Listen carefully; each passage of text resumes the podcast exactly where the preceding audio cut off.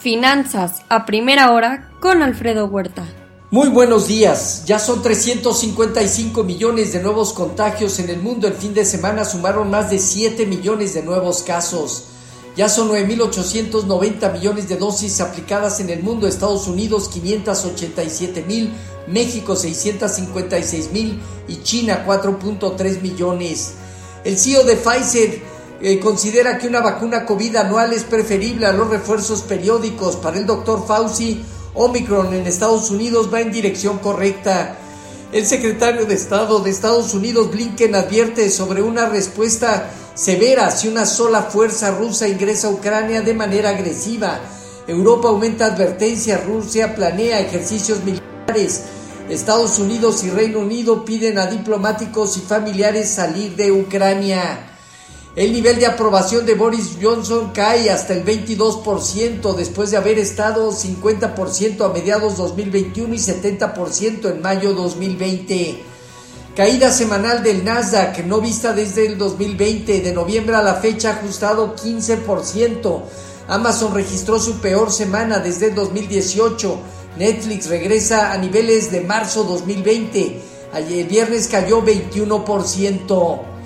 Asimismo, también en los mercados semana con aumento en la aversión al riesgo geopolítico con Rusia-Ucrania. Este miércoles decisión de política monetaria, datos de crecimiento de la economía de Estados Unidos y de confianza al consumidor. En la Fed se intensifican las conversaciones sobre a qué velocidad debería ajustar la reducción de la hoja de balance. El dato de inflación en México ya salió 7.13%, primera quincena de enero en términos generales anuales, 6.11% la subyacente. El Bitcoin también en su mínimo de 5 meses y en dirección a los 28.800 puntos. Estados Unidos advierte a través de la Secretaria de Energía que la reforma eléctrica obstacularizará la cooperación de los dos países. En, Asia Pacífico, sesgo negativo, a pesar de China y Japón con ligeras alzas, Hong Kong bajó 1.8%, la India 2.8%, entre otros mercados. En Europa dominan bajas importantes, arriba del 1% el Financial Times de Londres y alrededor del 2% ya o más Francia, Alemania, Italia y España. Indicadores de manufactura mejoraron en enero en la zona euro, pero servicios desaceleró. En Reino Unido ambos indicadores desaceleraron.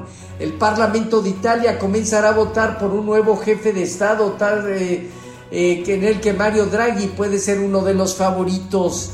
En eh, divisas hoy un índice dólar cercano al 0.4% de aumento. El euro en 1.13 pierde más del 0.3% y la libra 0.5% abajo.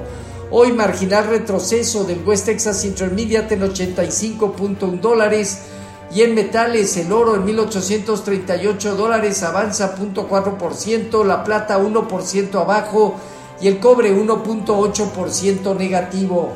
El viernes pasado, caídas de los mercados que significaron balances semanales negativos. Los sectores de comunicación, consumo discrecional, materiales financieros y tecnología entre los más afectados. El dólar tomó algo de utilidades y se demandó la curva de bonos del tesoro por aumento en la aversión al riesgo. Hoy estarán reportando IBM en la semana American Express, Microsoft, Johnson Johnson, GE, ATT, eh, Boeing, Apple, Tesla, entre otros. Apple se acerca al primer lanzamiento de su producto 2022 con 5G, iPhone SE y un nuevo iPad en tap. El Dow Jones se parte de los 34.265 eh, unidades, se encamina a 32.800 a 31.600 puntos. El Nasdaq en 13.768 unidades, en dirección a los 13.000, 12.800 puntos. Y el Standard Poor's en 4.397 unidades sobre su móvil de 200 días. De penetrarlo altamente probable, buscará 4.300, 4.200 puntos. El rendimiento del bono a 10 años se ubicó en 1,77. Hoy, por aumento en la versión al riesgo, ajusta a niveles de 1,73. Hemos visto entre 1,70 y 1,82 movimientos de corto plazo. En cuanto a nuestros eh, mercados, eh, tipo de cambio se apreció 0.3% para ubicarse en 2047. Fortalece zona baja en 2025 y, sensible a niveles de 2065, 2075 como prueba de corto plazo.